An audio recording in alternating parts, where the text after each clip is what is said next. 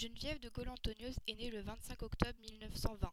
Alors qu'elle est étudiante, elle s'engage en 1940 au sein du réseau du Musée de l'Homme, qui est une organisation résistante clandestine, où elle est élevée au grade de capitaine.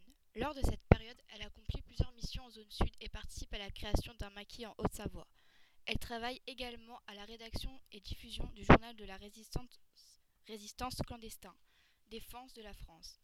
Elle est arrêtée le 20 juillet 1943 et est internée à la prison de Fresnes, puis à celle du Compiègne et elle est déportée au camp de Ravensbrück où elle subit des traitements les plus dégradants.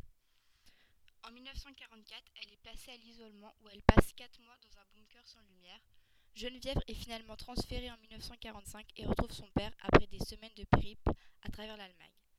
Dès son retour, elle fonde l'association des anciennes déportées et internées de la résistance, et elle témoigne de la barbarie qu'elle a vécue à Ravensbrück en des articles grâce à différentes auditions lors de procès.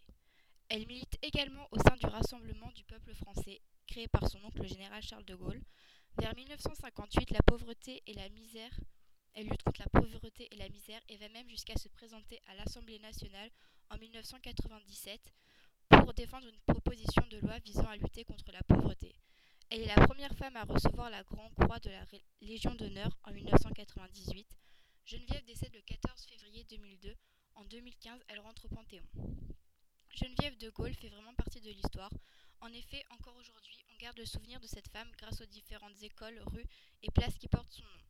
L'engagement de Geneviève de Gaulle-Antonios au sein de la résistance, au grade élevé de capitaine, montre qu'elle est respectée. Ensuite, toutes les actions qu'elle a menées pour expliquer la barbarie nazie et sa lutte contre la misère et la pauvreté témoignent de sa détermination à améliorer et changer la société.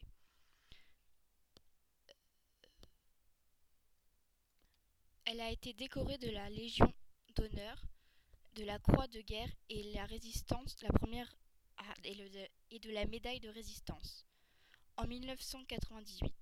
D'autre part, son entrée au Panthéon en 2015 montre qu'elle n'a pas été évincée de l'histoire et au contraire reconnue comme une héroïne. Geneviève a son importance au sein du matrimoine puisqu'elle nous a transmis des valeurs telles que le combat contre l'injustice et la lutte pour les droits de l'homme, notamment la liberté et l'égalité. Elle est aussi un témoin de l'histoire qu'elle a partagée tout au long de sa vie. Elle voulait qu'on garde en souvenir ce passage de l'histoire. On peut la considérer comme un modèle puisqu'elle s'est battue pour ce qu'elle croyait juste.